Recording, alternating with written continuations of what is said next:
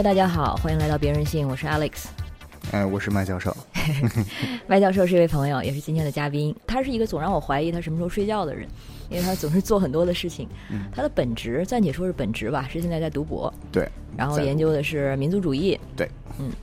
但是同时，他也是一个资深的游戏电影博主，可以说吗？电影没有，就游戏博主吧，勉强算是对。新浪是这么定义我的，嗯，哦哦，微博是这样定义你的，对，微博是这么定义我的。哦，对，我们其实最早发现对方是通过那个别的女孩微博，然后呃，麦教授也是一位呃平权运动的，我们的也是同志吧，嗯，算是对的，对的，对的。对，然后后来发现哦，原来他在这个二次元和游戏领域也是颇有研究。今天请麦教授来聊一下这个马上要上映的《Wonder Woman》神奇女侠一九八四。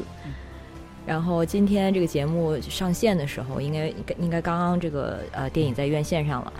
那我们呢特别准备了两个部分，嗯，因为大家可能还都大部分没看，所以我们前四十分钟左右是尽量绝不剧透，然后到了后三十分钟，因为我们想说的太多了，觉得不剧透的话，实在不剧透确实说不痛快。对，嗯。所以我们最后三十分钟可能会涉及到涉及一些剧透，但是中间大家可以把就是可以就一直我们可能会设一个剧透线吧，然后大家如果还没看电影的话，可以一一口气听到这个剧透线，嗯，然后先把节目暂停，然后等你们看完电影之后，再把后面的那那那几十分钟给补好。对，嗯，所以大家放心，我会留出足够的这个空隙的，在两两部分中间。嗯，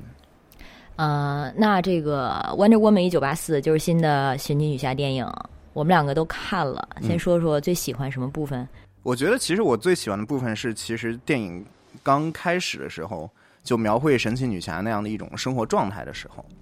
对，就是它整个的一种就是一种更加就是封闭的、更加不向外走的这样的一种更加封闭的状态。就是电影刚开始的时候，你就可以看到很多镜头，就是实际上他家里的陈设、陈设交交代他的一些。什么相框啊，就是家里挂的一些画呀，包括跟前作剧情直接相关的，就是一些物件、一些照片，对一些照片，一一块手表，而且还有一块手表。嗯，对，就是那一块，我会觉得就是还是它基本上就就奠定了就是这一部电影的一个基调，就是它会更加的个人化一点，它会更加的呃是有关一个就是就是个人成长的一个事情，嗯，而且是关于一个女人的成长。对，没有错。我觉得其实。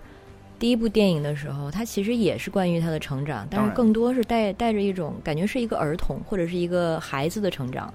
第一部电影的时候讲的就是她如何成为神奇女侠嘛，所以更多她就是一个所谓 coming of age，她如何从一个孩童的视角，然后进到人社会社会化的那样的一个过程。对对对，从天堂岛出来之后，然后你面对的是一个男人的世，男人主导的这样的一个人类残酷的世界，然后就是而且就是又是一战这个就战争这个时候，嗯。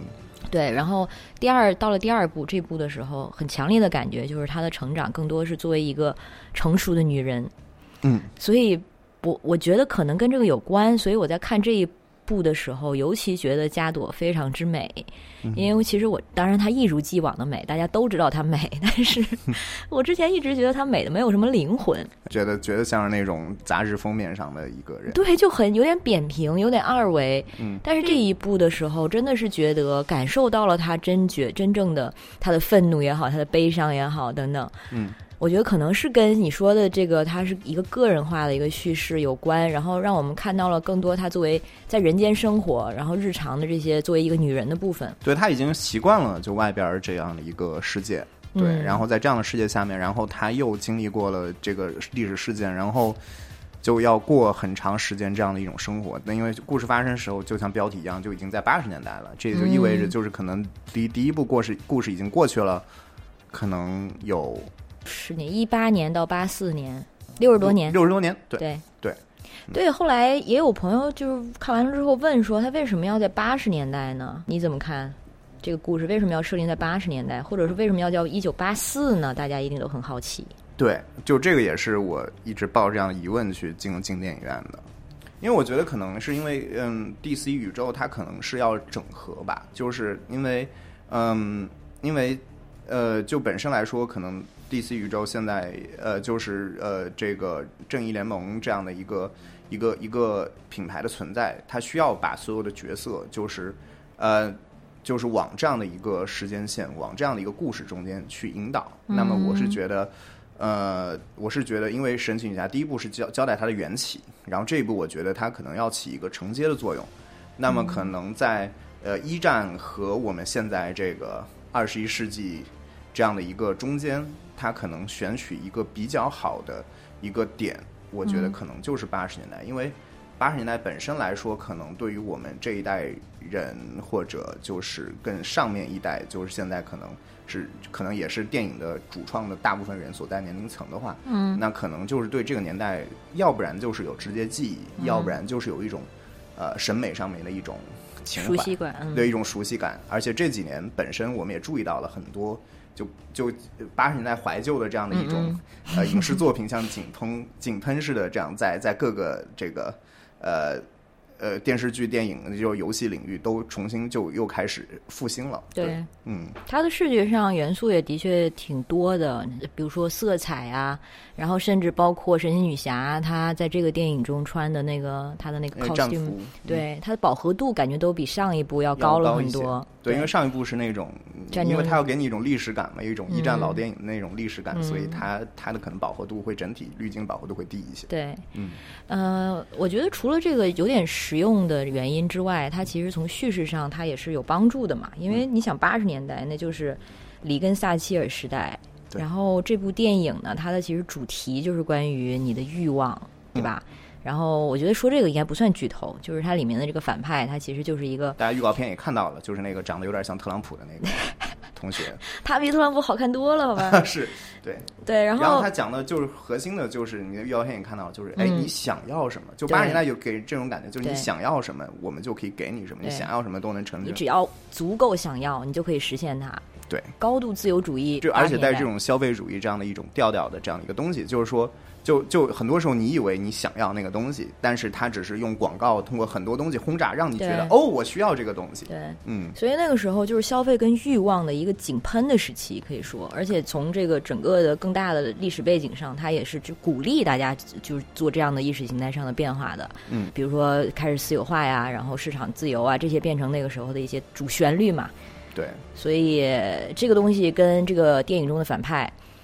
他就是完全就是这个时代的一个缩影。当然，他有自己的这个 back story，到最后的时候，可能也的确交代他为什么成为这个样子。他跟特朗普他绝对不一样的。但是这个里面可能就是他作为这样的一个嗯狡猾的商人或者是一个叫骗子，他的我觉得肯定是有在照应特朗普这样的一种人格的意图。对。但是关于这个这个复古风潮呢，像你之前不是给我推荐看一个视频吗？对，是机核做的吗？还是？啊，是的，是的。对，然后他们其实就对这种复古的风潮，或者说赛博朋克那个视频，它其实做的做了挺就是挺完整的一个论述吧。对，就是这个片子，虽然我们现在在说，在我们看来它代表的是八十年代不行，但是其实大部分观众可能看的时候会觉得美、好看、热闹。没错。所以就是这个，比如说赛博朋克，它其实，在我们的文化中，它现在已经有点变味儿了。嗯，就变得就只有赛博，没有朋克嘛。大家其实忘记了说，它本来是应该一种一种反叛的一种批判的一种质疑的这样的一个角度。但现在好像就仿佛就是我们完全就把这个美学给吸收了过来。对。但是对于其中这种美学背后包括那种秩序，我们好像慢慢的就有点温水煮青蛙的感觉。嗯嗯。所以我们就已经忘记了，它其实是可能本意是反消费主义的。嗯，我们现在反而是在消费这些东西。对，嗯，呃，那关于八四年呢？为什么是一九八四？你有什么猜测吗？麦教授有一个非常有趣的理论。对，就是这个是我看完全片之后，我仍然就在片中本体的叙事部分。并没有看到太多的关于这个，就就任何跟乔治·奥威尔那本小说有任何有关的地方。但是这个是我反而在电影外能感觉到的一个东西，而且可能是中文世界独家。嗯，对，就是当时他整个他那个在一九二二零一八年那个时候电影开在拍的那个时候，当时他有一个片场是在伦敦的，而且当时就在我经常看书的图书馆边上。然后呢？我当时就有问那个那个片场看守说：“哎，这这个是是什么片场？”然后因为我看到它上面写“圣诞集市一九八四”，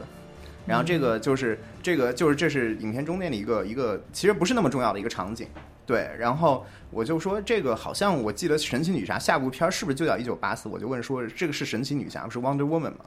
然后那个保安就跟我点了点头，但没有说什么。哇，嗯，对，然后我就知道他们周末是在这儿有拍的。对，然后呃，但这个片场它的设置，它设置的非常有意思，因为其实整部电影其实。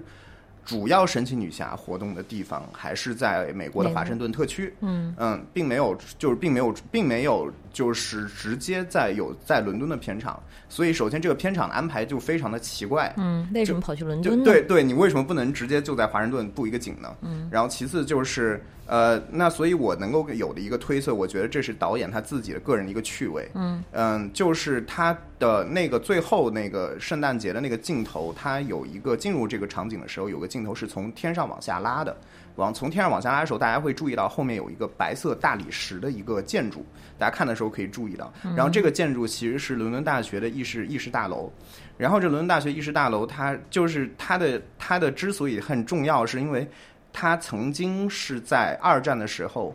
被这个英国征用过，作为他们的临时成立的信息部。而这信息部负责什么呢？是负责战时的这样的一种宣传。政治宣传，然后包括就是新闻审查，然后当时在这个审查部门里面呢，有一个女士吧，叫艾琳，然后她是乔治奥威尔的第一任太太，嗯，然后所以就是乔治奥威尔当时对这个建筑是非常熟悉的，所以他就有去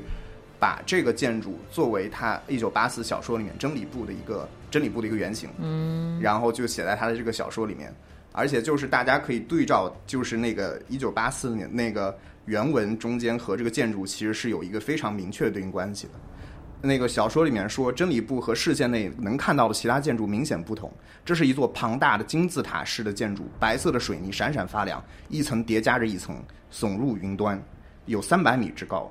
嗯，就所以这个这个外形是跟这个完全贴上的，所以这个其实就是真理部的原型。所以这是我唯一找到的一个 和这个一九八四这个小说有关的。东西，要是有机会的话，能问问导演就好了。对，麦教授给我看过那个照片，这个楼的确是就是长得非常的非常的霸道。对，它是那种周边的环境完全格格不入。对，它是那种呃，就装饰风的那样的一种，它外部就看上去就是一个白色的水泥，而且它确实有一种金字塔式的那样的一种建建呃纪念碑式的那种质感。对，但它里面其实是挺舒服的，但就里面其实装饰反而还很温情。但是就外面会有一种就有一种冷冰冰的感觉。是，大家要去找的话，应该是搜什么议事部吗？呃，就是搜那个什么 Senate House，Senate House，伦敦大学议事部。呃，不，呃，议议呃，就是议事中心，议事中心，议议议事堂大楼，对，议事议事大楼。OK，OK，对，嗯，对，我们在推送里也会发张照片啊，我要记得的话。嗯嗯。哦，对，刚才是说到最喜欢神奇女侠的地方是吧？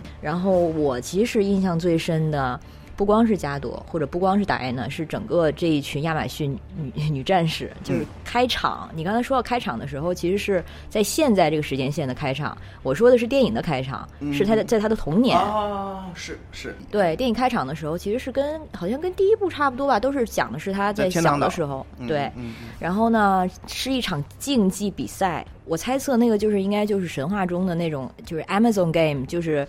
呃，亚马逊人女女战士他们的那个有点像奥林匹克的那么一个竞技竞技盛世，嗯，对。然后那个场面又非常之宏大，而且它整个的那个 setting，整个的那个嗯场景就非常像古希腊时期竞技场，只不过是唯一的区别就是，嗯，就有点像在看那个 Ben Hur。啊，冰虚，冰虚那个电影的感觉，但是唯一的不同是，这个里面所有人都是女的，对，然后包括穿着长袍的，还是穿着这种呃，就是战士的铠甲的，全都是女性，嗯，然后在天天空飞来飞去做跳跃，然后做各种让人掉下巴的这种动作，高度，而且每个选手他有一个对应的颜色，那个颜色，那个烟飞起来的时候还有点有种奥运五环的感觉，真的，所以我当时觉得这就是应该。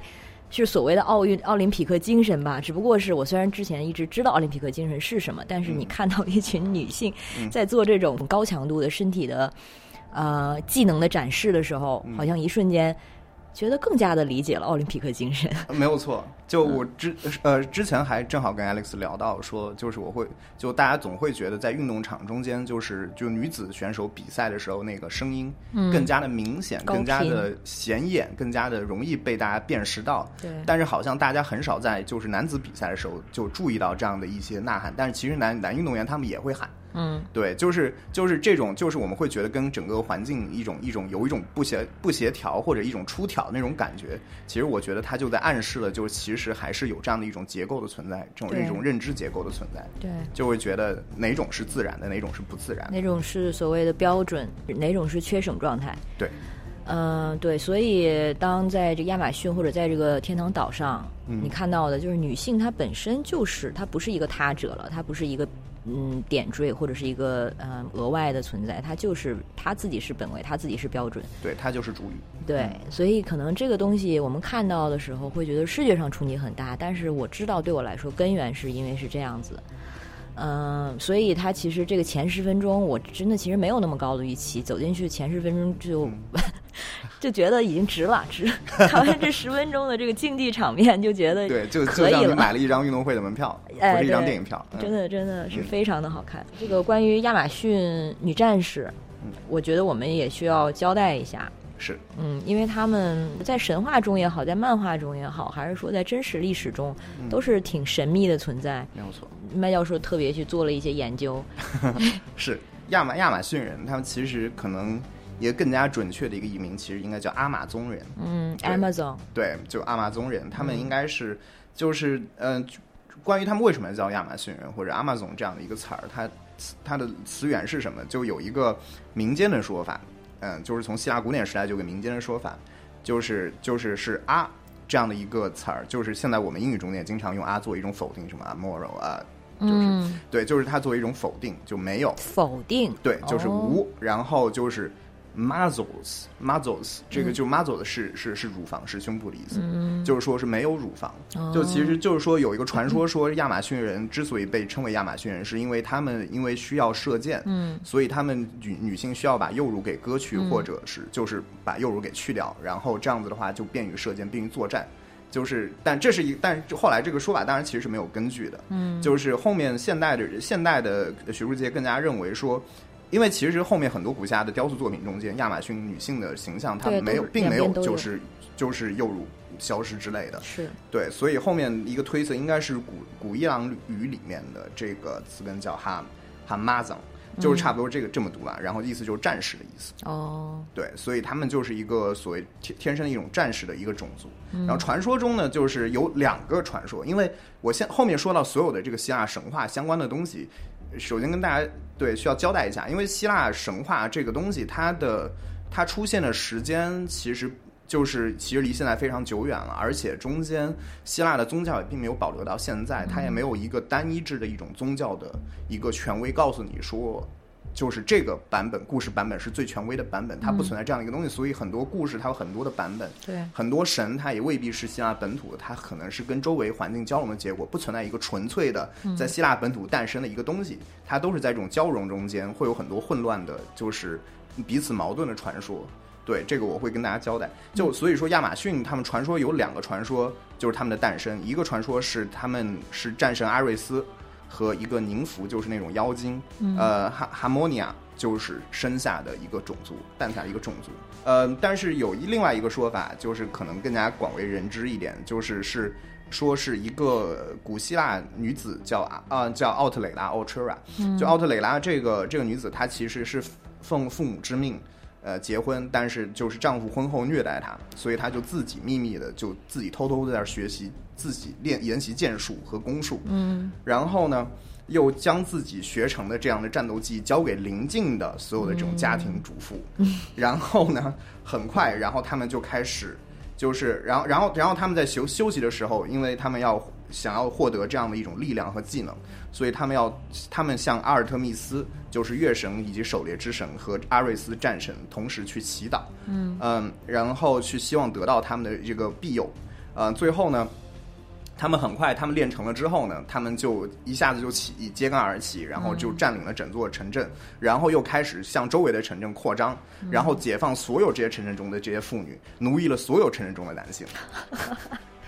对，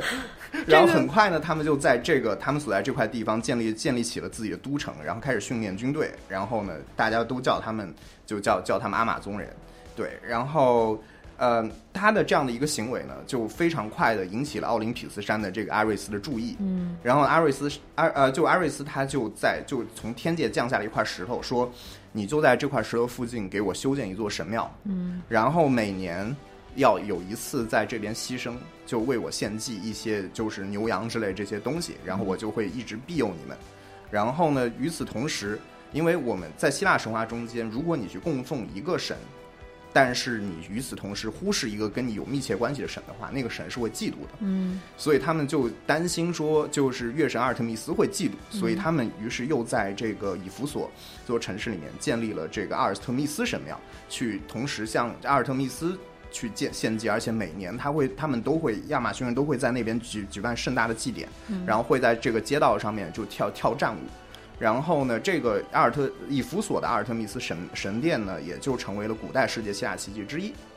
对，哦传说有个传说是这就是亚马逊人建立的一个神庙。对，啊，所以他们在希腊的神话中，其实还是不是那么边缘的一个角色。他们跟他们的这个神们的交集还挺多的呀。对，但是首先要值得注意的一点是，他们所主要活动的还是在小亚细亚地区，嗯而并不是在希腊本土。就是其实是在希腊现在巴尔干半岛的东边，就是现在土耳其的整个东块。然后现在属于其实地理上其实属于亚洲的。然后其次呢，就是嗯，还有一点就是就是后来就是阿瑞斯就和这个就和这个奥特蕾亚蕾拉就是产生了感情，然后最后就是奥特蕾拉算是成为了阿呃就是阿瑞斯的伴侣，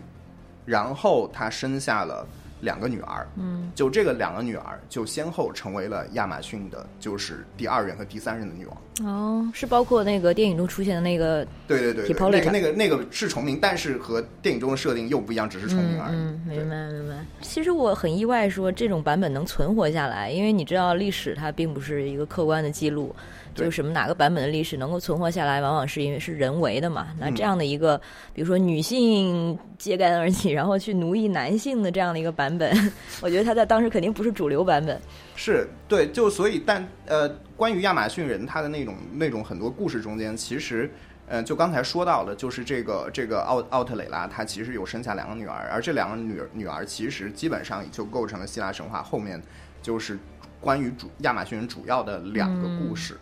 就其中的一个故事，其其实是那个长女，她的长女叫做那个呃彭特希勒亚，OK，大家知道，就是荷马史诗中间《伊利亚特》，它其实集它是结它是讲的是特洛伊战争嘛，就讲的是作为海伦引起了这个希腊联军对于特洛伊的战争，然后它其实结束是在结束正好结束在那个当时阿瑞斯和这个特洛伊最强的这个统帅呃叫赫克托尔，赫克托尔然后决战，然后最将赫克托尔杀死，然后赫克托尔最后大家特洛伊的大家呃特洛伊的所有人为赫克托尔呃举办一一个葬礼。就在这里就戛然而止了。在《伊利亚特》之后，其实有一部散佚掉的史诗，叫做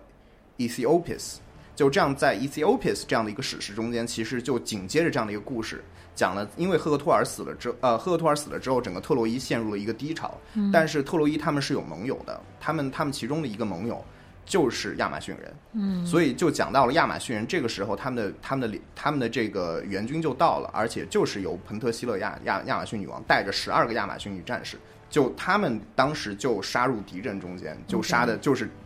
就是把西亚联军就杀得节节败退，然后非常的勇武，然后最后这个彭特希勒亚，然后就高声大喊说，就是这个阿克琉斯，你赶紧出来跟我决一死战，听说你是希腊最强。就是交战了非常多的回合，然后最终就是这个彭特希勒亚不敌，然后被阿阿克琉斯给杀死了。然后阿克琉斯杀死的时候，然后摘下了他的头盔，然后才看到了他的美貌，然后就震惊于她的美貌，然后一下子陷入了就是就阿克琉斯陷入一种极大的悲伤之中，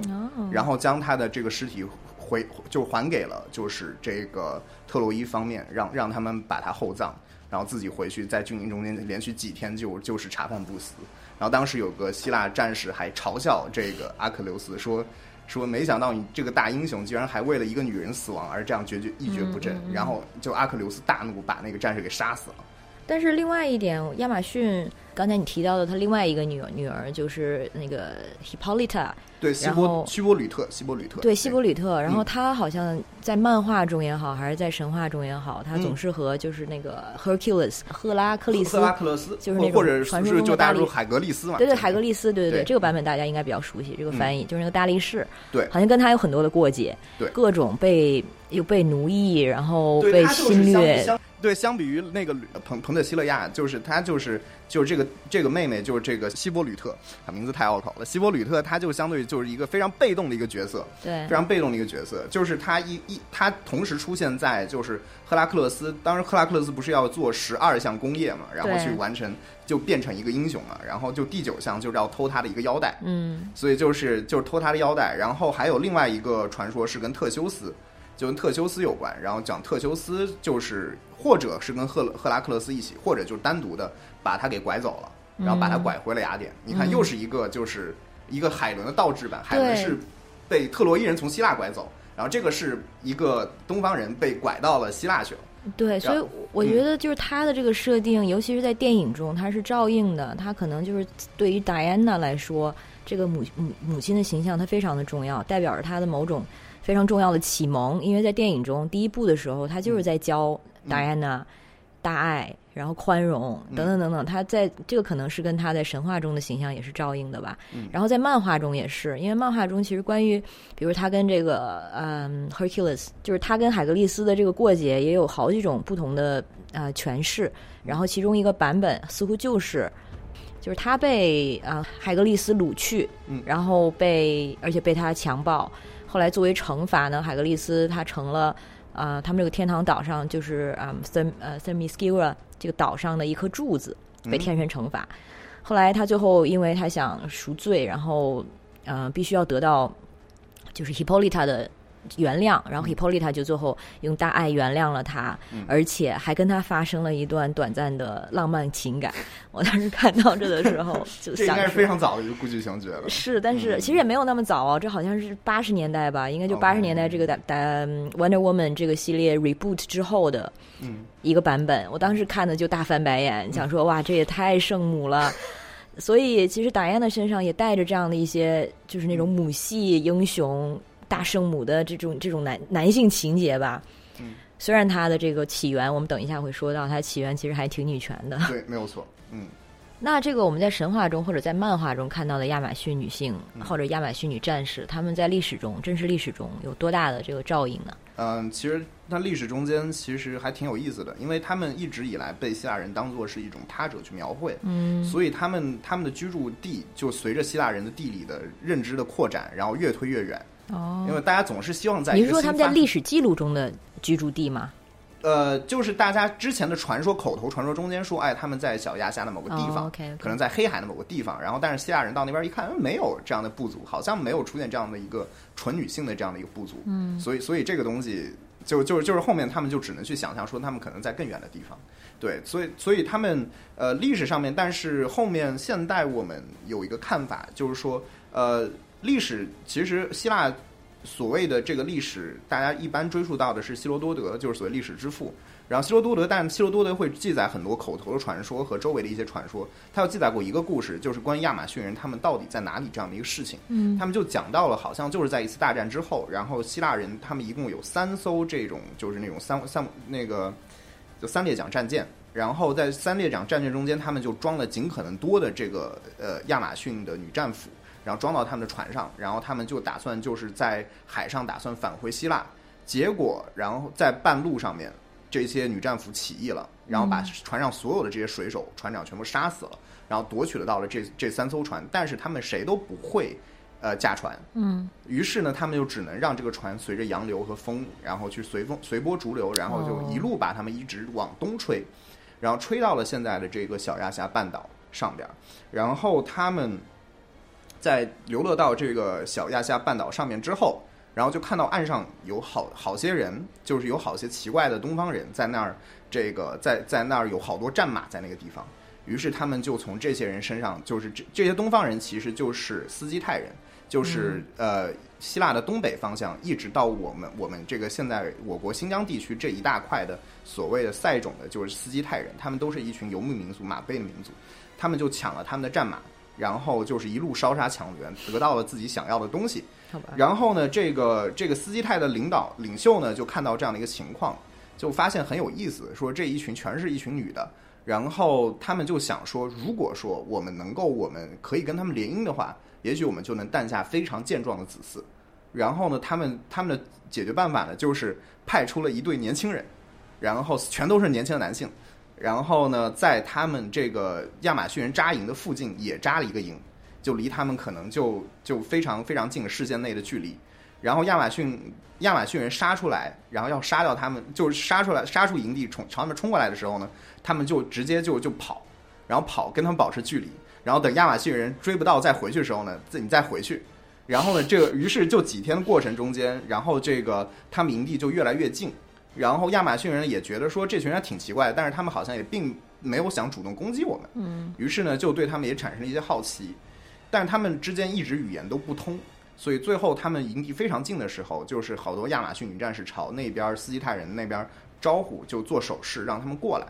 然后那些小伙子们就就就就到了他们营地里边，然后很快他们就睡在一块儿了，然后两个营地就合并到一块儿，然后他们后来就就是就算是就是种族融合了。然后就不就是亚马逊人就消失了吗？对，就消失了，就是就是诞下，就是现在就后来就有了这样斯基泰人这样的一群人。哦，然后斯基泰人，而且斯基泰人其实确实，呃，后来但是历史上面来说，就是很多现代的考古学家认为说，可能就是不是说亚马逊人和一些游牧民族诞生了斯基泰人，可能亚马逊人他们本身就是斯基泰人，斯基泰人才是亚马逊想象的一个来源。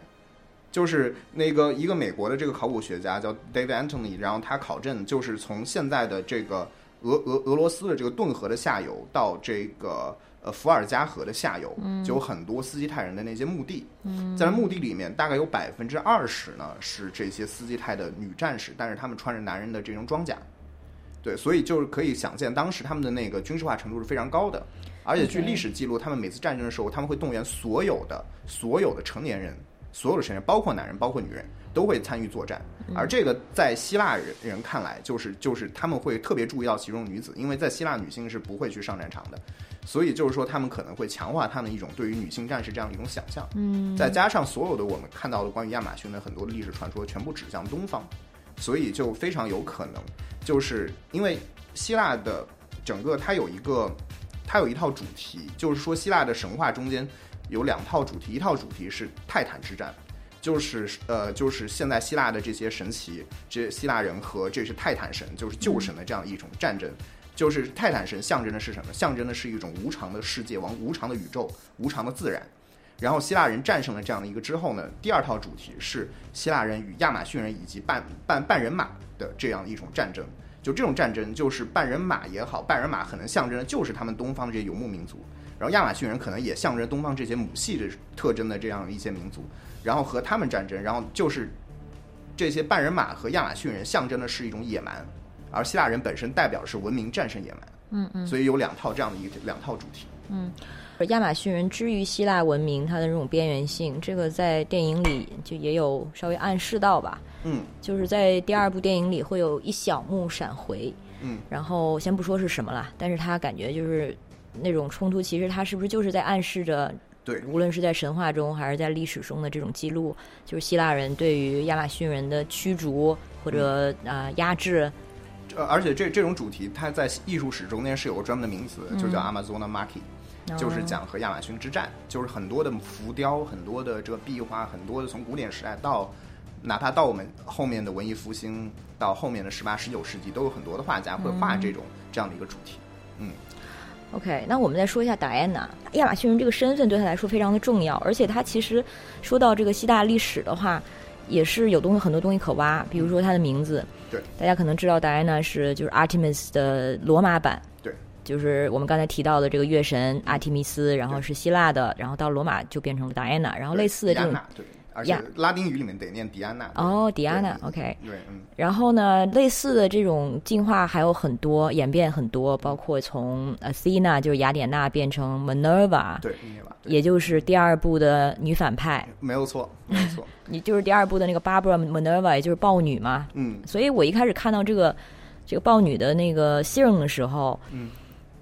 我还想说他他可能会他们会成为朋友吧？是是是，因为这个还挺有意思的，因为希腊神话。呃，以及罗马神话中间，其实一共就三位处女神，嗯然后就是最重要的两位，就而且是同一辈的，其实就是雅典娜和阿特米斯两个、两位，是他们是同一辈的。对，另外一个处女神是赫斯提亚，但赫斯提亚她是一个次要的神，她不是奥林匹斯十二主神，而且她是和奥斯，她赫斯提亚她是和和那个农业吧宙斯一辈同一辈的，她是宙斯的一个姐妹，然后当时宙斯跟波塞冬都跟她都跟她求过婚但是她看不上他们，然后她就想，她是一个造神，相当于一个造神。因为赫斯提亚她其实也是在某一个版本的漫画中给 Diana，就是给她哦不给亚马逊人，就是给他们神力的女神之一。嗯，就比如说他，我记得他说的是可能赋予这个天堂岛富饶的土地和这个丰厚的产出生产。漫画漫画有有点，就我觉得对当然对希当然。腊的这种神系有点乱用了。就对好，那大家就记住 Athena 和这个呃嗯 Artemis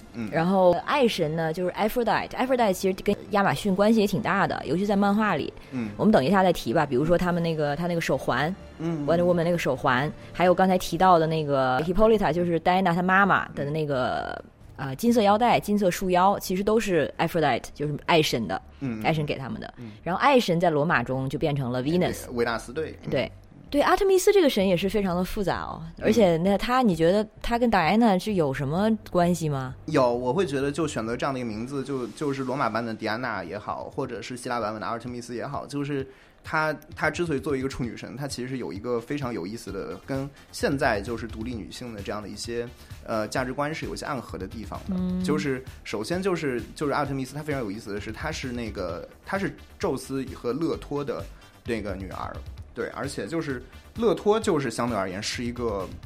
非常奇怪的一个神，因为她是一个她是一个提坦神，她是那个泰坦，然后、然后他呃在生完他的儿儿女之后，他所有戏份就结束了。嗯，就希腊神话中很少看到他之后有做任何的事情。嗯，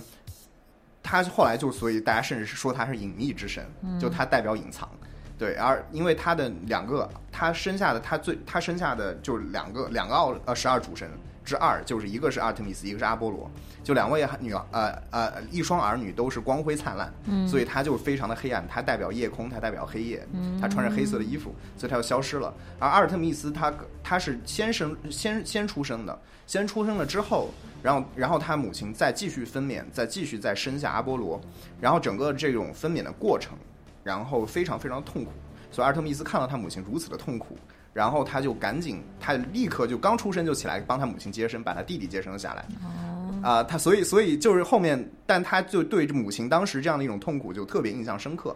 所以有一天，就是他就坐在这个宙斯的膝盖上面，宙斯就问他说：“我亲爱女儿，就是你想要什么东西？”当时就是呃，他说：“我作为你的父亲，我什么都可以应允应允给你。”嗯，而阿阿特密斯他当时一共提了十个要求，但其中一个很重要的要求就是他希望能够永远免受这这种分娩之痛苦。嗯，所以他后面就发，后来就会呃，就宙斯让他成为一个就是一个处女神。对，他所以他一辈子都不需要去去承受这样的一种痛苦。嗯，但尽管说就是他是一个呃。这样的一个处女神好像就永远都不会生产，但是它实际上面希腊人还是给予了他很多的这样的一种爱情故事在里面。对，其中的一个很重要的一个爱情故事是那个是那个放牛娃吗？啊，对，是那个是那个不是一个，首先是一个猎人，哦是奥里奥俄里温奥里俄里温这个这个猎人，就其实这个也是导致了就是他跟阿波罗之间的一个冲突，嗯，就是俄里温他其实就一直就是现在我们天上的这个猎户座，哦，嗯他当时 Orion，OK，对他一直跟着这个这个这个呃阿尔特弥斯，因为阿尔特弥斯他除了月神之外，他也是狩猎之神，他他经常会带着这些水泽呃这个什么什么树林的这些宁芙，然后还要带着他的这个猎犬，然后一块儿在这个树树林中间去去打猎，他很爱好打猎。然后这个俄里翁又是一个非常这个出色的这样猎人，他首先投靠了阿波罗，阿波罗觉得，哎，你这个这个打猎技术还挺不错，我这个我姐姐肯定会喜欢你，所以就把他送去跟跟阿尔特密斯一块儿，然后他跟阿尔特密斯就一一呃，就每天的这样打猎过程中间就建立了很深厚的感情，嗯，然后阿尔特密斯就有点想要去嫁给他，想要跟他在一起，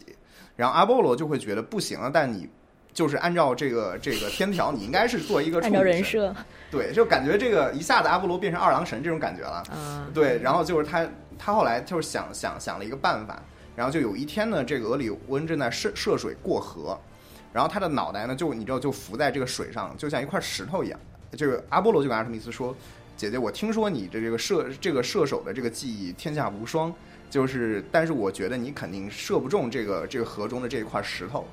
然后阿尔特弥斯说：“那我怎么可能射不中呢？就就就就是话音刚落，就一箭出出去，然后就是就是把俄俄俄里翁给射死了。嗯，然后他就非常的愤愤愤怒。希腊神话里的那些男神，一个个 真的是不可理喻。阿波罗就哎，阿波罗宙斯就没干，觉得没干什么好事，就永远要么就是在强暴女性，要么就是拆散别人。对，然后就不干人事儿。对，然后就是。他后来就是这个阿尔特密斯是如此的仇恨阿波罗，就是说我永远都不想见到你。所于是从从此天上面就月亮跟太阳基本不让会同时出现。对，就是就是就是这样的一个一个爱情故事。然后另外另外一个爱情故事是属于那个其实是另外一个月神，就希腊中间它其实月神担任月神职位其实至少有三位女神，然后他们可能是意味着希腊人对月相的一种观察，因为存在新月、满月和。这个暗月嘛，就是嗯，就是所以它至少有三位女神能够代表这个，其中有一位女神，另外一位女神叫塞勒涅，嗯，然后这个塞勒涅她其实呃，她是和一个叫呃那个恩迪米温的这样的一个牧羊人就是相恋嘛，最后相恋之后也是到最后感叹说，但可惜她如此的美貌，但是她又是一个凡人，嗯，就想向这个又向宙斯祈祷说，我希望能够跟她永永远这个永远为伴，嗯，然后宙斯说，宙宙斯说。他是一个凡人，你要么就接受这样的一个现实，或者我可以让他陷入长眠，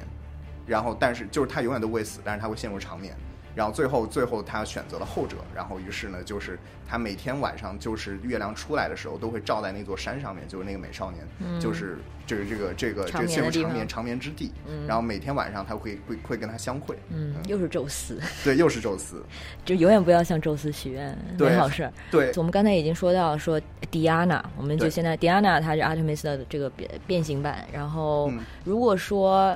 他要要跟这个 Wonder Woman 身份有什么联系的话，在漫画中就是明示了，但是在电影中可能更多的是暗示，就是她是宙斯的女儿。嗯，虽然我记得第一部的时候他还说的是我是我是从我是泥土捏的，嗯，但没有他说我没有爸爸，但是其实后面他跟那 Ares 就刚才也提到那个战神或者说战乱之神，他们在最后，嗯，就是最后的打斗的时候，然后他把对方消灭掉的时候，他说了一句就是 Goodbye brother。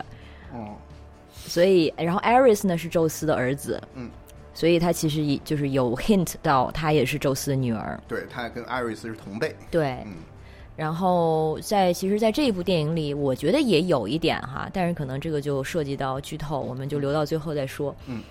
嗯，但是就是说到这个宙斯。干了很多很混的事儿，但是在电影里呢，是他就把他的话变成一个大好人，然后还是什么抽象化了，有点抽象化。对，然后变成一个什么用我最后的什么 dying breath 给你们这些亚亚马逊人创造了这个天堂岛，然后远离世世俗纷争，远离人类，也就是人男人的世世界。但是反正亚马逊人他们在漫画中，但是在面漫画中的人设，还有在电影中的人设，其实就是一种真善美的传播者。基本就是半神话了吧？对，就基本上亚马逊人就已经，他就就给他设定就是就不老不死嘛。你看，大家就几千岁了。对，而且他们其实一直带着这样的使命感，就是我们刚才不是说薛微提到他们和这个。呃，人类的社会有这样的纷争，然后可以说是被流放或者被赶到这种天这个天堂岛上。但是天堂岛，呃，也是比如说是 Aphrodite 那个爱神送给他们的，但是一个前提就是你们要远离人类。然后在第一部的电影里，其实设定是相似的，就是说有一个前提就是你们是带着所谓人类的啊这个 conscience 或者是善恶心、是非心，你们有一个使命就是去呃阻止邪恶，然后。啊，维护世间和平，等于就是用爱去感化人类，嗯一直带着这样的使命。然后包括达安娜，她的行动的很多的最根本的动机，其实都是这一点。呃，而且电影中会反复强调，就是他跟小朋友之间的那种关系，那种充满爱的那种嗯对拥抱啊，那种感觉。对对，就自带母性光环。然后我觉得她可能就是挺符合那种传说中的美强惨，你知道吗？惨惨这点从何而说？他他从一开始的发明这个角色出现，他的起源，他是应该比 Superman 比超人更强大的一个角色。呃，他的起源我们等一下很快说到啊，但是他是在事实中，在漫画中，他其实经经常是被弱化掉的，然后他经常动不动就被绑起来，嗯，对，对。然后他就是一个就是队伍里最那个就是最最弱的那一个，而且经常是在在早期的漫画中，不是最早期啊，最早期的时候就是画他的那个，或者是创造他那个人，就是叫、呃、马斯顿，对马斯顿、嗯。William 啊 Marston，嗯，还有一个电影，嗯，大家真的需要去看一下。你看了电影，基本上就全都知道了，嗯。讲的就是这段历史，关于这个 Wonder Woman 这个形象是怎么被被发明的，或者被被创造的。就是他的这个创造者 Marston，他是一个呃心理学家，嗯，然后他的妻子就是伊丽莎白。同时也也是一位有心理学和法律背景呃学位的一个非常当时的这个非常强大独立的新女性，只不过她因为她性别的身份，好像是哈佛并不愿意，对，所以没没有办法进哈佛。对，嗯。但是他们两个一起工作，而且是后来奠定了后来这个啊、测谎仪的这个发明的基础。然后这个时候，他们生命中又迎来了第三个女性，就是 Marston 她的一位学生，叫 Olive Byrne，嗯一个年轻的女孩。然后 Olive Byrne 呢，她的妈妈是当时算是可以说是美国第一代的这种啊。呃女女权主义者活动家，对，然后她和她妈，她妈妈的妹妹，嗯就是她的姨姨妈是，就 Margaret Sanger，、美国这个关于嗯，比如说避孕，还有 birth planning、birth control 这些概念的推行者，最早的推行者。然后这个女孩儿她就被 Marston 和他的太太同时吸引了，然后三个人就进入了这样的一个多边的一个多爱的关系中，呃，这个一直持续到。就是一直到 Marston 好像四几年去世之后，两个对。他他们两个人还一直生活在一直生活在一一起，对而且彼此伊丽莎白好像活到了一百岁，对对，对，而且彼此照顾对对方的孩子，是。简直是听起来比电影还像电影。嗯。呃，但是这就是那个电影叫做《Professor Marston and the Wonder, Woman》，嗯。所以其实是 Olive Byrne 和伊丽莎白她们两个女人呃合体，嗯，其其实才有了 Wonder Woman。对，最早的时候是 Marston 说，我想创造一个。呃，不同于传统的这些呃充满着这个男性荷尔蒙，然后用暴力来解决问题的这样的一个秀呃一个超级英雄，我想创造一个用爱来感化世界、来解决这些罪恶的超级英雄。然后伊丽莎白说：“那他你最好把它做成一个女超级英雄。”嗯所以这是最早的这个想法来源。然后 Olive Byrne 他在形象上，包括他和 Marston 和伊丽莎白他们进行了一个婚礼，嗯然后他在婚礼上他没有戴婚婚戒，而是戴的就是就是两边的这个很很厚的、很宽厚的这个手环。臂镯嘛，嗯，对臂镯，嗯然后这个东西后来就被 Marston 写进了这个人物的设定里面。是成为那个挡子弹的那个对，那 bracelet，、嗯那个 bracelets，对，呃，所以呃反反正非常 canon、非常官方的认定故事，它这个起源就是这样的。所以其实 Wonder Woman 神奇女侠，她最最早是有一个极为女权的一个背景，对一个源头、一个 origin 的。嗯呃，但是后来 Marston 去世之后，他这个就变变变 慢慢变成了队伍中 Justice League 中的一个秘书，正义联盟中他的角色是个秘书哦。他明明能力上应该是至少是跟超人是一样的，但是他却他的角色是秘书。然后在那个第一部那个 Wonder Woman 起源那个电影里，然后不是 Steve 把他带进了一个议会议事厅，然后他就直接闯了进去，然后在一群男人中，然后发表意见，然后就那群老男人就问这女是谁呀、然后 Steve 没有办法回答，只好说她是我的秘书。其实有对这个有一点致敬吧，所以他的这个人设的发展是从非常强，但是后来又变得就变得非常之弱。其实这整个过程，就中间可能涉及到包括美国整个出版环境，嗯，包括美国整个的一个全国的这种，比如说一种所谓道德审查委委员会，这这种这种就是有点偏官僚这种机构，包括还有一些。嗯，就是电影中间有有有有扯到这个事情嘛，说说他们为什么要审查，为什么要让把我这捆绑的这个情节给剪掉？然后他们都是纳粹吗？说他们不是，他们是天主教徒。这是在哪一部电影里面？就是在那个马斯顿教授和、哦，OK OK，对，就是中间他们是就是整个电影，它其实开场就是讲的是他们在审查这样的一个漫画，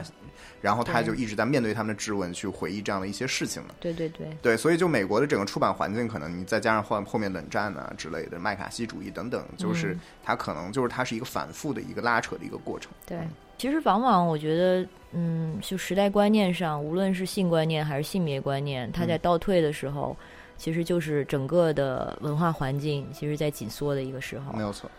嗯，所以这个 Wonder Woman 她刚出现的时候，虽然她有一个非常强大的这个女性主义的内核，但是她同时呢又有一些非常有争议的，比如说 SM 的这些元素，嗯、像她的这些她的这些武器，包括这个一个绳子、嗯、一个绳索，嗯，然后经常绑人，也经常被绑，嗯、然后他还有那个我们刚才说得到他那个手环，那个 bracelet，其实那个东西叫 the bra bracelets of submission。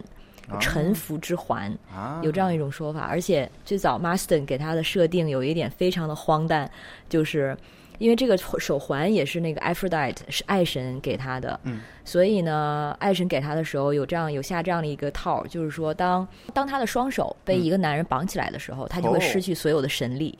哦，这你不能细想，你知道吗？就是 这就非常擦边球。嗯，没错。然后 Marston 他自己也承认说，这个东西对他来说，写这个人物或者说做这个漫画这种创作，对他来说其实是一种 propaganda。嗯，它其实是一种对他而言的性教育，也是一种性别教育。然后性别教育就是说，他理想中 Wonder Woman 就是一个应该他想象中应该统治世界的。一个女性形象可以成为总统的一个人，对，而且就应该由这样的女性来统治。但是同时，她要她在强大的同时，她又要非常的性感，然后她又要需要带有一些其实非常本质主义的一些女性特质，包括温柔啊、嗯、什么啊、宽容啊、嗯、同同感、啊、同情心啊等等嗯、这些东西。所以这一点说，她又就是有一点。还是带着一种男性男男性凝视在里边，对，或者是他自己的欲望的一个体现吧。嗯，对，一种投射。对，嗯，但是你说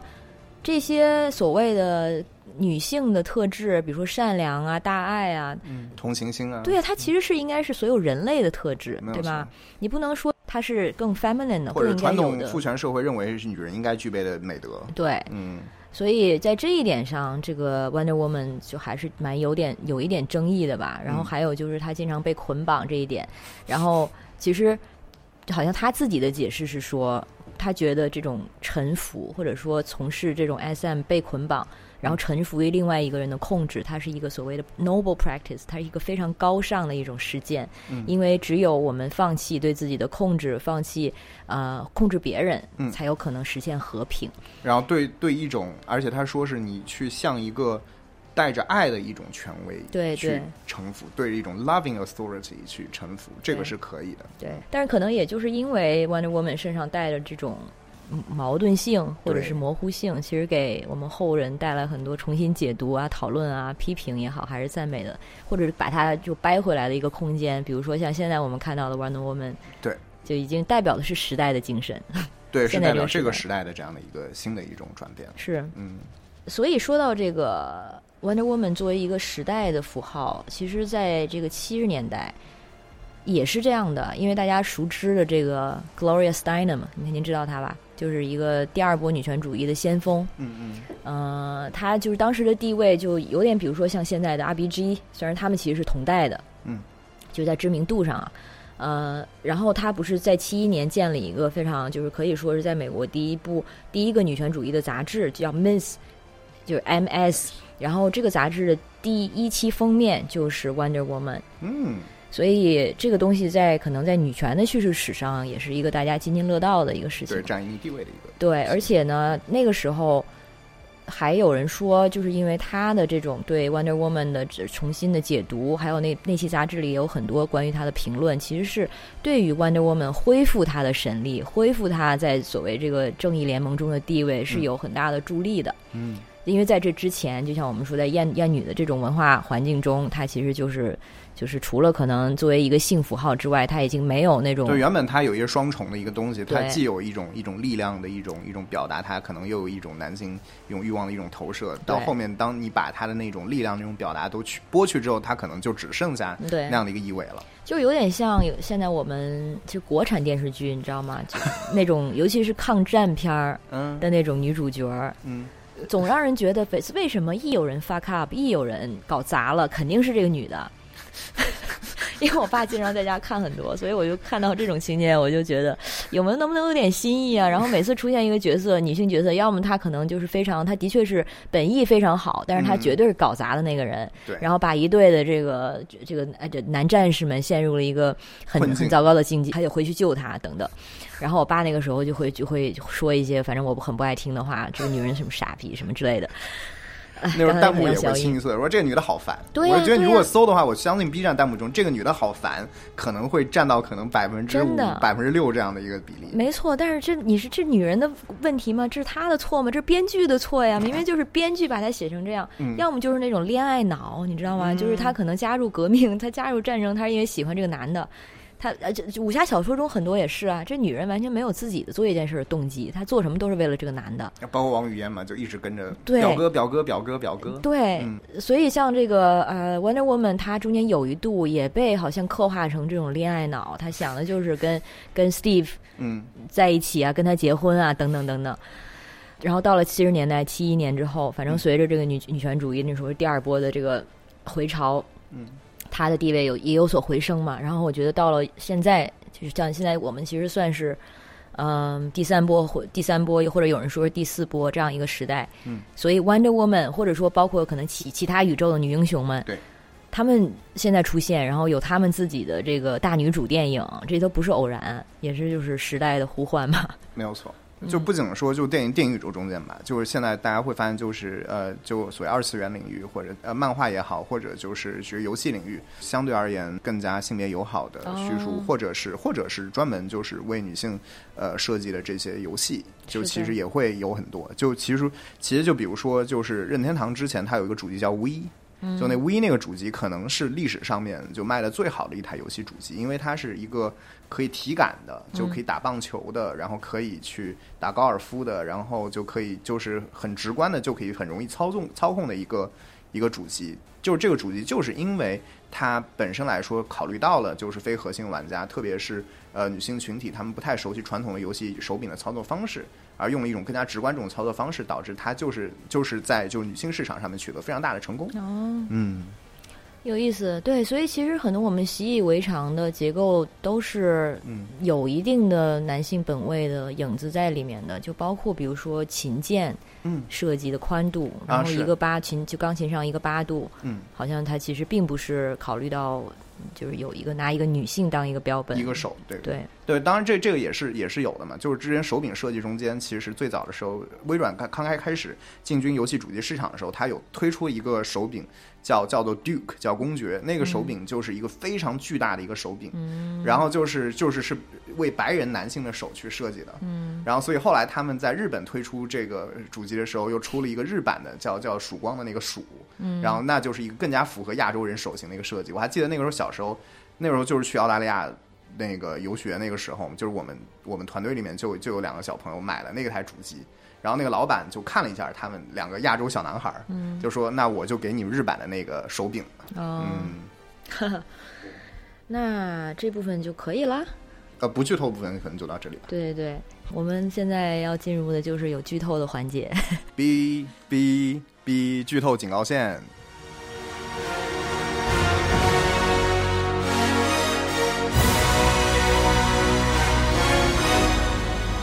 如果你现在停下来的话，还来得及啊！就是你可以去先把电影看了，然后回来再二刷，对，然后可能呃你会有更多的发现，而且你可能回来之后再重新听、第一部分，也会有一些新的感觉那我们就直接说这个情节吧，憋了好久。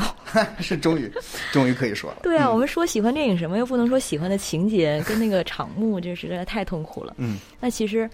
肯定让我最感动的就是他跟 Steve Trevor 分别那一面嘛，嗯，就是他们两个，Steve 肯定是 for some reason 被弄活了，嗯，然后他们又再续前缘，嗯。然后呢，最后还是不得不放弃他。他不放弃 Steve 的话，他就会失去自己的这些 super power，也没有办法再拯救世界了。嗯。所以那个我觉得是全片的一个高光，因为处理的就很干脆，就是两个人我没有很多对，没有没有那么多的那么多的闪回，没有那么多的蒙太奇，没有那么多的煽情的音乐，没有那么多的告别，没有那么多反复的慢镜头，对没有这种东西。对，所以就是因为这样子，所以你才能更加深刻的体会到他转头走掉的时候心里的那种不而且而且舍那。个镜头就是一边往前走，一边就很难过，就想哭，但是又很坚强的不能哭。对对，嗯，在人群中间，在那个崩坏的世界里面，嗯，嗯其实，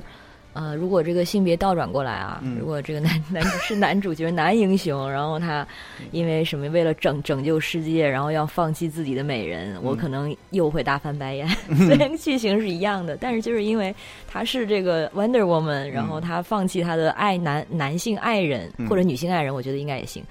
所以我更能代入的是 Wonder Woman 作为一个女性英雄，她这样的一个视角。嗯，如果是常规的这个男性英雄的话，我可能就可能回到一开始我说，为什么看一群 Amazon 看一群亚马逊女战士在那边运动格斗的时候，对我更能更能带入，就如果你想那个一样的。场景置换成一群肌肉希腊希腊男性，对，可能我也就看看屁股，看看胸，不会。呃，所以就是就是这种所谓媒体呈现的重要性嘛，就是这个性别 representation 的重要性。你真的看到一个女英雄的时候，你才能更好的去代入。嗯，然后那个时候我才第一次体会到，哎呀，就是江山美人中间要做选择是多么痛苦的事情。因为可能很少会给你有有有这样的这种这种作品，会让你有有这样的一个女性要去抛弃这样的私私私欲，然后去拥抱大爱的这样的一种场景，就但这个非常的少。对，从来这不是一个女性人物，即使是女主角要面临的一个困境，一个这种 predicament，女性要选择她永远相对是在一个被动的，也不能说永远吧，大部分时候，嗯即使是在这个超英的漫画跟电影中，然后呃，我不知道你知不知道一个词儿叫，就是呃，冰箱里的女人，就是。啊，我知道，我知道，是吧？对，它呢也是怎么说呢？是一个 trope，就是说它是其实是它是一个梗，它的来源是就是 The Green Lantern，绿灯侠，对，绿灯侠的漫画中有一幕是绿灯侠回到家，发现自己的女朋友被人弄死了，然后被藏在了冰箱里，嗯。而且好像还有分尸啊，还有什么对。的。然后从这个名字是从这儿来的，嗯，然后取这个名字的她自己也是一个漫画家，她是个女性，然后她就跟大家探讨的时候就发现，这个东西这个惯性在漫画中或者说在这种超英电影中就非常的普遍，对，在游戏中间也是一样的，是吧就之前有一个非常著名的游戏《战神》，战神嗯它就是讲，也是跟阿瑞斯有关。今天阿瑞斯频繁出现，不知道嗯为什么，就是讲阿瑞斯附身到了一个斯巴达将军那个奎奎托斯的身上，然后奎托斯就发狂，然后就杀死了自己的妻女。然后最后他这个醒悟过来，发现自己妻女倒在就是倒在血泊里面，然后他就发誓要向阿瑞斯复仇。嗯，就是他妻女，至于他妻女到底叫什么名字，然后具体到底是怎样的一个生活，到底是怎样的一个人，好像也不是那么重要。更多他们是一个叙事上面的一个工具嘛。对对对，就完全就是这个意思。女性角色，即使她是一个主要的角色，她好像她的功能最大功能就是在于，就是作为对给男性的故事线提供一个一个爆发点，嗯，可能去激发他走向他真真正什么英雄复仇的一个道路，对。就仅此而已。对。但可能作为男性观众，你可能看那个时候，呃，可能你会觉得呃你能感觉到那样的一个出发点，那是因为他就给你了一个你可以瞬间带入这样的一种立场。但是可能嗯对于女性的受众来说就未必了。对对，嗯，所以我我可能是尤其现在看到了这样的一个相反的视角，才尤为强烈的感觉到这种区别。嗯我看到 Wonder Woman 的时候，我才真正能体会到这种心痛。嗯，是，居然然而且就我觉得，就最值得问的问题就是，就为什么就是对吧？嗯要在这样的一一刻，Alex 在这一刻感觉到，甚至可能是第一次感觉到了这样的一种感觉。对呀、对呀、它就是不一样的。所以就是我们、哦，然后其实就是发明这个呃冰箱中的女人这个概念的那位漫画家也说，嗯，如果说你总是在漫画里把女孩画这样画她们，嗯就画成一些分尸的或者一些被动的，然后一些工具人的这样的角色，那你当然女孩不不爱看漫画啊没有，错，嗯，因为我们在中间找不到自己嘛。是嗯是，就而且就这个事情还其其实还挺那个挺挺有意思的，就是就游戏领域有一个有个之前一直有个争争争争执，那个争执其实是发生在直男玩家之间的。嗯，就是有一派直男玩家，他们玩一个角色扮演游戏的时候，他们会选择一个男性，然后有一部分直男玩家他们会选择一个女性。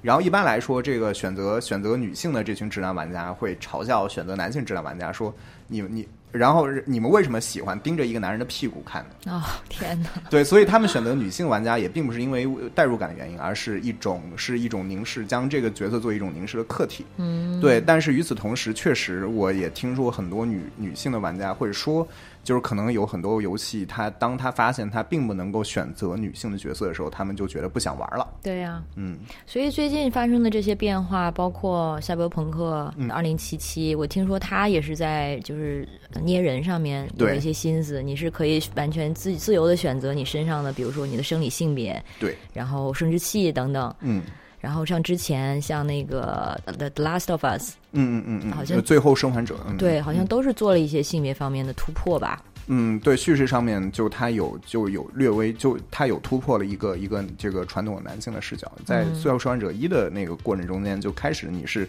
操纵的当然是一个一个男性，是一个中年的男性，然后到后面有一段，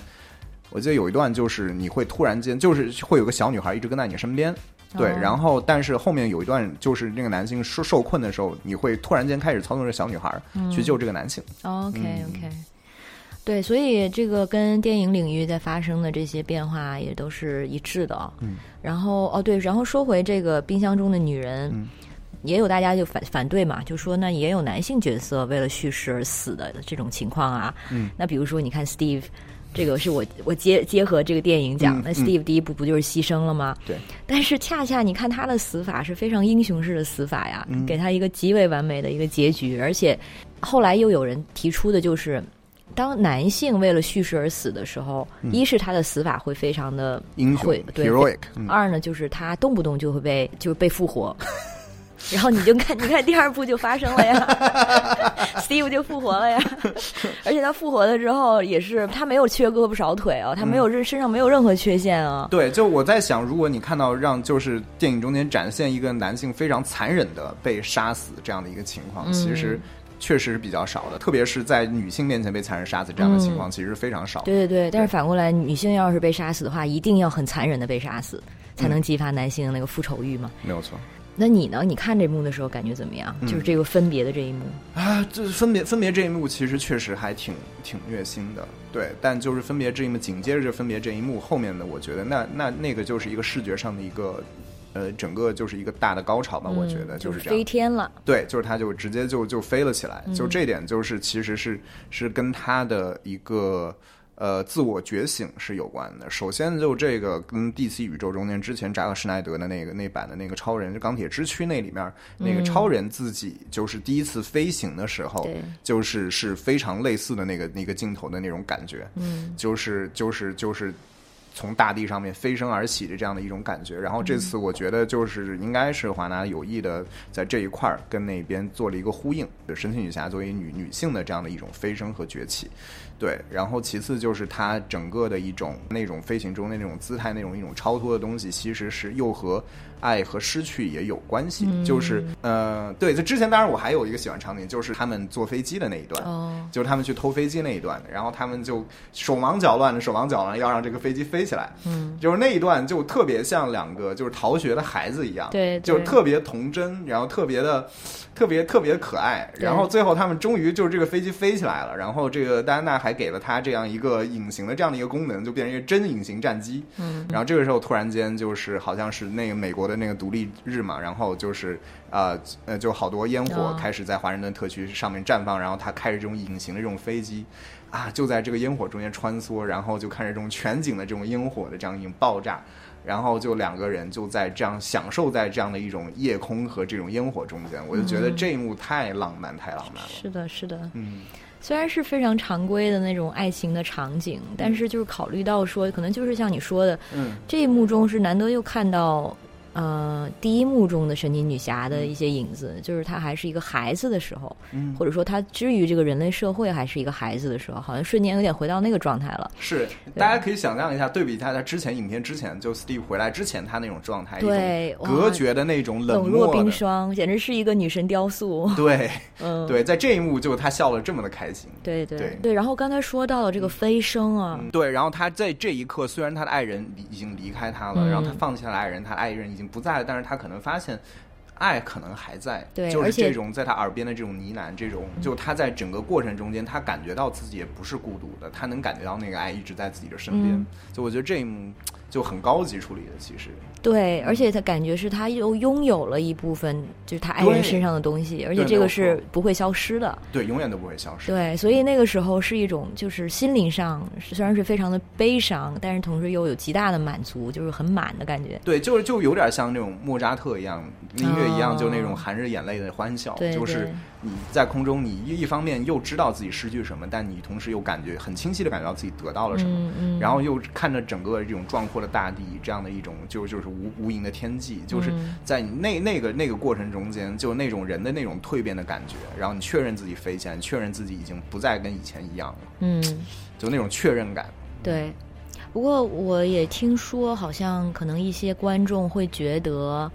这个时候如果按照这个主流大片的套路，是是吧？应我我开始甚至我也有这样的一个想法，对，这个时候会出现出现大反派出现了，然后对，两因为因人开始打斗为当时。他整个就飞到了整个呃，开始是晴天，后来飞到了一个一个很就阴云密布的这样一块嗯区域里边儿，然后就开始出现了大家传说中这个荡就是这个闪电荡秋千嘛，对对。关于这一点，也是我们前一半不能说的。对就是我觉得这可能也是说她是宙斯的女儿的一个暗示一个提示。嗯因为宙斯是能够操纵闪电的嘛，所以他在漫画里这些年的这个一个增加的能力也是能够产操纵闪电操纵闪。电力量，嗯嗯嗯，对就。是然后他的闪电荡秋千，然后就是就是，但那一幕我真的觉得太帅了，嗯就是那一幕那个视觉效果，我认为是可以载入影史的嗯一个视觉效果，就是就是那样的一种想象力，那样的一种就是整个天地没有什么东西是不我是不能被我所用的。这样的一种感觉，然后就是。对，然后这个让我稍微想起了那个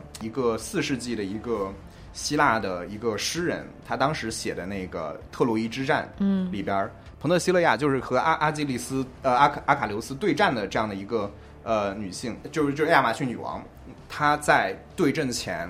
然后和和她几手下十二个亚马逊女战士动员动员的时候说了一句话，嗯她说在力量上我们不输于男人，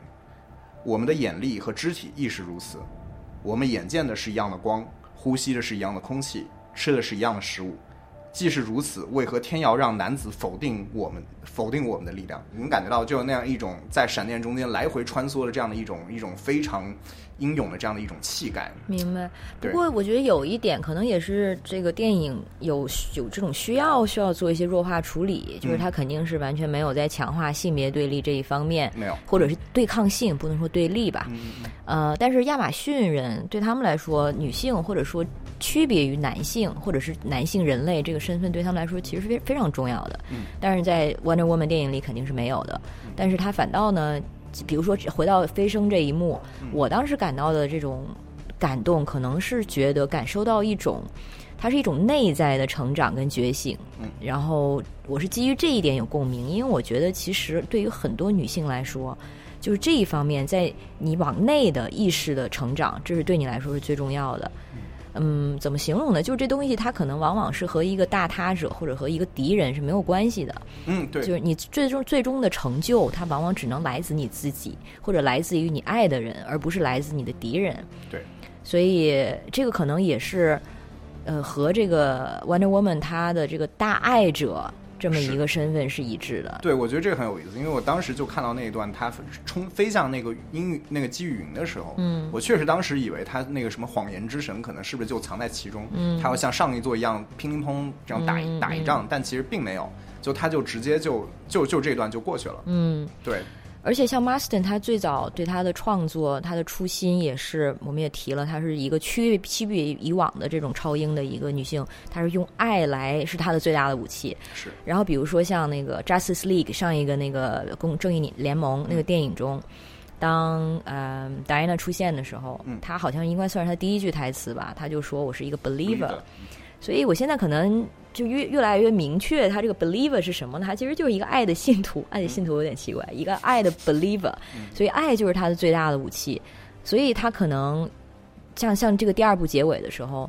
也虽然之前有跟豹女的那段很激烈的打打斗，嗯但是结尾他其实没有在跟这个 Maxwell 是用所谓的肢体上，而是就是用爱去感化他。对，去去用语言，去去用这样的一种呼唤，去用这种交心的这样的一种东西，去让他想起自己更加脆弱、更加个人的那个部分，不是说把你打打的就是牙齿掉了好几颗，对，磕头认错，并不是这样的。对对对。对，所以就是关于他的这个人设，也有一种解读，就是他其实是一个 pacifist，就是一个嗯，和平主义者，对对，虽然他在漫画中，呃，他的人设应该是不杀人的，虽然他在漫画中有杀吧，嗯，嗯但是他其实是用呃非暴力的手段去解决争端和罪恶的这么一个人设。对，中间你记得就是中间他们在白宫那一场大战嘛，然后豹女嗯就不停的把人往墙上对扔，但每一次戴安娜都是在用自己力量，用椅子，用各种东西去接住那些人，对不让那些凡人死掉。是的，是对的。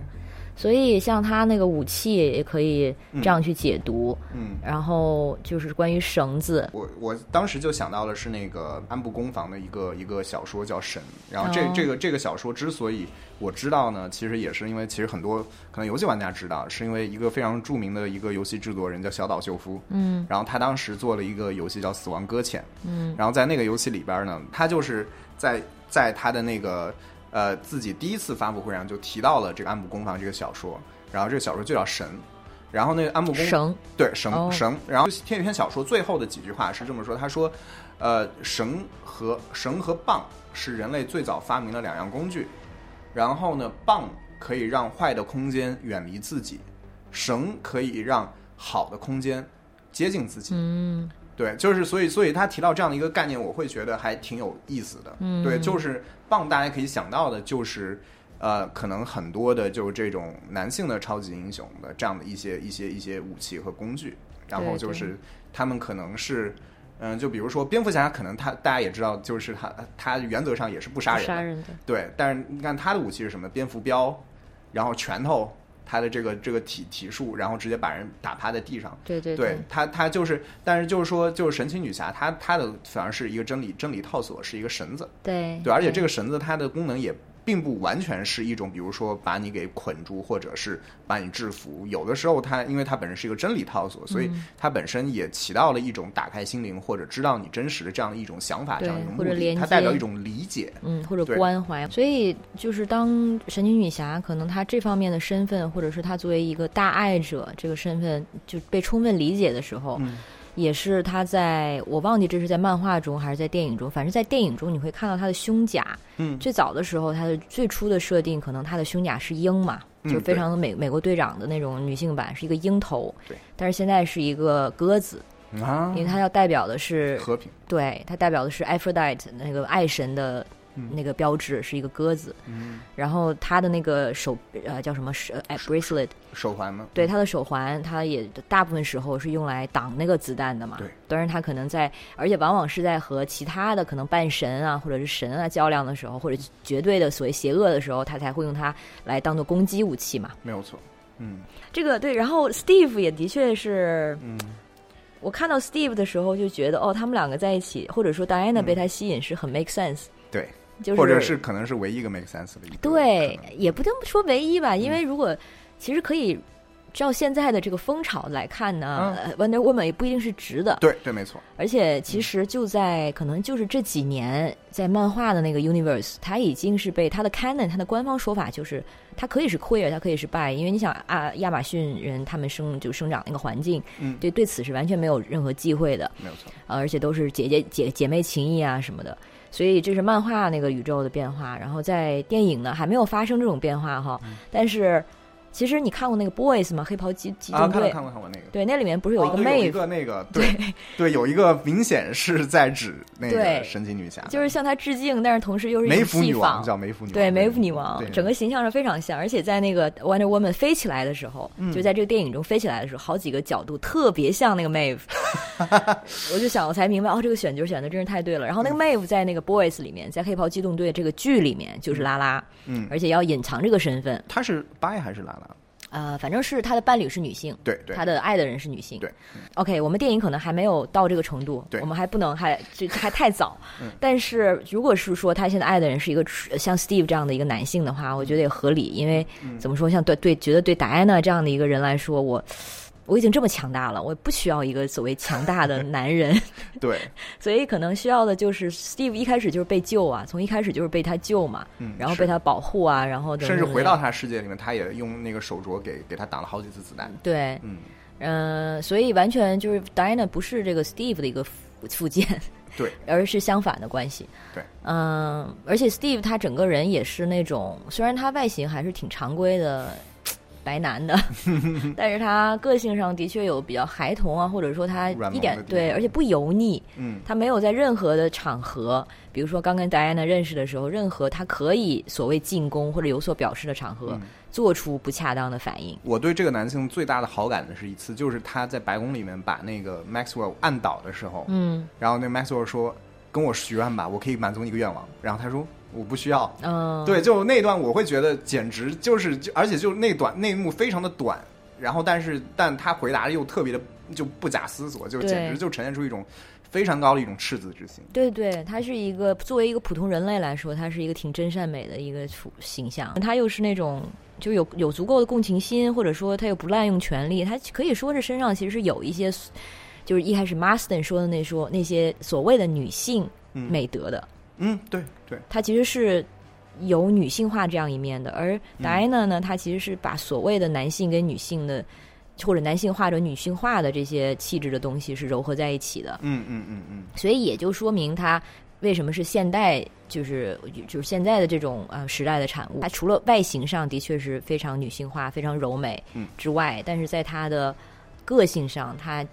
就没有那种本质主义的那种性别，对他们完全没有去强调说他要像一个女人一样说话，或者是做什么样的，事情。所以所以所以所以我会觉得他们就是就偷飞机的那一幕，特别像一个小男孩、小女孩因为因为呃，在我理解里面呢，就是我是觉得人在童年时期，因为他本身来说受到这种性别的这种规训还是相对比较少，嗯，所以在这个状态下面，嗯。我觉得其实就是就像你说的，他们会具备。不会具备什么就啊，专这是女性特质或者男性特质。他们只要有相对比较好的教育，他们就会展现出一些就是一个非常 universal 的一种一种超越性性别别的的这样的无性别的这样的一种一种一些美德。只是我会觉得，在我们现代无论社会观念还是这种这种这种教育中间，嗯，就是这种性性别观念这种塑造，然后让就是比如说使得很多男性就丢掉了很多。就这种嗯比较比较柔软的那些特质，而让很多女性丢掉了那些相对而言比较坚韧的那种特质，对，导致了现在我们看到的好像男性和女性就是非常不一样的这样的一种面面貌。我觉得最好的所谓的性别教育，它其实就是一个去学习化，就是 de-learn。我们对一直对，没有错，没有错对我们一直学来的所谓的性别规范，就这样的一个过程而已。嗯，其实 Barbara 终于说到豹女，嗯嗯，OK，她在这一点上，其实我觉得就是有一点儿又被一种强大等于男性化。嗯这样的一个误区给捕捉了，然后包括其实达安娜用台词已经很明确的说出来了，说嗯你在过程中你失去了什么呢？你为了得到强强大，然后你在过程中失去了你的温暖啊，失去了你的得得得得得。他的故事线就看到他其实，在某种程度上变得男性化，就是他的强大其实就等于他的攻击性变强了。他的强大不等于他去关怀更多的帮帮助别人，而他而是他是开始去压迫，然后去占领，是这样的一个过程。嗯所以可能也就是为什么他是反派吧，是他就站在了爱的背面。对。但当时看起来，我对这个角色，就我还是觉得他的那种转化，就是说所谓或者传说的黑化，嗯但其实也是有一条比较清楚的一个一一一条非常清晰的线线索可循的吧。就是因为他最开始的时候，他就是一个特别不自信的一个人，就是大家看他做第一个许许的这样的一个愿望，就是希望我能希望成成为像戴安娜这样的一个女人。对，就是中间他很多他的就导演主创在安排很多戏份的时候，确实是有意强调了他们就他之前和戴安娜之间那样的一种各种种差距吧。嗯就比如他们第一次去吃饭的时候，我就记得，就戴安娜喝的就是白葡萄酒，就是一个高脚的杯子，嗯然后他就是就是戴安娜面对的这个这个 Barbara，他前面就放着是一个啤酒的瓶子，嗯然后就是他们最后干杯的时候，他拿起来就是一杯啤酒，嗯嗯就这样的一种，他就是有这样的一种一种一种区别在那个地嗯方。然后最后他整个想要努力成为，嗯，就就是像像戴安娜这样的女性，然后受到大家的欢迎，然后最后她也确实获得这样的一种欢迎。对，但是她的这种她所有这种转变，似乎在戴安娜就是眼中就是不存在的，就戴安娜嗯好像有意去忽视了她的这样的一些改变。我听过一些女女观众，她们都其实非常能带入 Barbara，嗯，即使是说她黑化那一幕，嗯大家可能都有印象，就是她开始就是她踢飞那个性骚扰的那个人嘛。嗯，对，我其实我到那一幕，我都还在说服自己啊，他不会黑化的，因为我并不知道他的原著里是一个他的这种宿敌。呃，然后我到那一步还想他是不是，然后当那个流浪汉出现，然后他好像忽然找回了一些人性，嗯我还期待着他可能之后就不至于成为一个彻底的反派。呃，但是那一幕就是他踢那个呃就是那个骚扰醉汉的时候，就是可能很多对于很多观众女观众来说，还真的挺爽的，因为那个时候你感觉到一种，虽然你知道你在使用暴力，你在使用可能不合宜的，嗯可能就是不是尺度合宜的暴力，但是那个时候作为一种发泄，你可以把你一直以来，尤其可能像 Barbara 这样一个不被人注意的、渺小的这么一个存在，一直承受的一种被剥夺感，或者说整个外部环境一种恶意吧。对对，他的就是把这个东西完全的释放出来，或者是给回去。这对，种给回去，对这个词儿非常对这个，东西肯定是感感觉上肯定是很爽的，也所以嗯到了最后，大家都在猜说他最后有没有 renounce 他的 wish，他有没有就是就是放弃他的那个愿望。嗯呃剧中也没有表嘛，嗯但是我觉得我可能要是我的话，可能不会放弃。是。嗯对，就就是因为它本身来说，它所有的这种情节、情绪的爆发，很多东西，就一方面跟外部整个这样这样的一个环境有关系，但另外一部当然也你会发现，确实有它自己的部分。你看，它其实后面已经很受欢迎了，大家都已经很喜欢他了，大家都已经很那个。但是他因为他自己虽然说他好像表面上拥有了这样的能力，但他这个东西都还没有内化到他内部，就他对这个世界认知嗯还是这个样子，他的世界认知还是我是一个丑小鸭。而且他觉得他很关键的一点就是他还还特别希望得到他偶像的这样一种认可，他特别希望得到戴安娜的这样的一种认可，而戴安娜对他的这样的一种忽视，对他所有的努力的这种忽视，对他改变这样的一种忽视，会让他特别的怒不可遏，然后这就会促成了一种就类似于男性这种俄狄浦斯情节的这样的一种、这样的一种你杀了一。种一种恨，就是既然我得不到你的承认，那我就杀了你。嗯，对，嗯还是希望他们之后有没有可能他们俩关系发生变化吧。反正还是，尤其你想，神奇女侠她是一个 Amazon，她应该是很很注重这些所谓的女性情谊的，嗯，理论上，所以嗯，会希望，而且就觉得巴巴的黑化啥的，还是稍微有点太快了，嗯，有点不太能够充分理解。嗯，嗯，所以如果说有后续的话，会希望能够看到他们两个并肩作战。对，就这点，其实我我觉得我个人觉得，呃我觉得算是充分了的。好，对，我觉得就这一部电影来说，就是很多细节上面，我觉得算是算是有有有意无意的不停的在交代，不停嗯的交代这样的一些事情。对，但好就可能就确实不知道他之后几部电影会不会有有一些新的变化。嗯嗯，我觉得也是很有可能的，就是。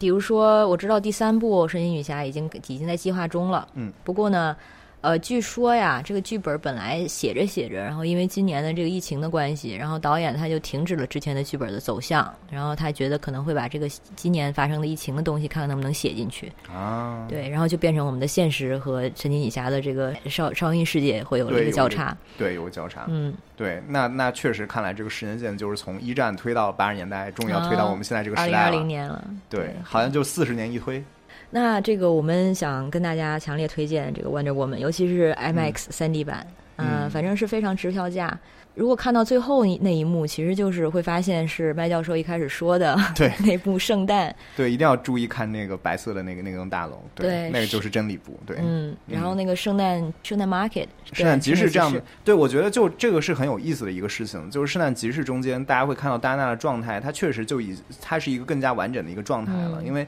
尤其是她看到那个。就是之前 Steve 附身的那个、嗯。那个工程师从他身边走过去的时候，你看他平时如果戴安娜，你看戴安娜之前他在那个。呃，参加 Maxwell 那个聚会的时候那个状态，嗯就一堆人说生人勿近哎，Hi lady，我们你能有你你叫什么名字，或者想跟他搭话，还是说 Leave me alone？、对。他所有都是 Leave me alone，就是你别你就是就是离离有有多远滚多远吧，嗯。就是就是，但是现在这样的一个状态下面，他可以跟一个这样的一个嗯，他有点打开了，对他有点打开了，嗯然后就会说，就会就会他们就会打开自己，然后去跟一个陌生人，其实对他来说其实已经是个陌生人，对但是又带着一些他爱人的那种残留的这种回忆的这样的一个人，他可以对他说这样的一些话，然后他可以微笑着说说这样的话，而这而我又觉得就很温情的一点是，就是这个就是这这个工程师最后回头对他说，You have made my day。就是我觉得，就是你让我今今天都过得特别的愉快，然后我觉得这种这样的一种很普通、很日常又很温情的认可，就我会觉得，就戴安娜特别值得拥有这样的一种认可。哦嗯。OK，对，之前回到你说最一开始你喜欢的那一幕，嗯，就是带着很多线索，其实就是交代他之前漫长的这个将近六十年的这种非常孤独的对他可能有些朋友，然后他朋友会老去，会会会会失死去。去。对他，也许他参加过好几个朋友的婚礼，嗯，所以他也许在就在对葬礼嗯。葬礼，然后在他就会觉得说，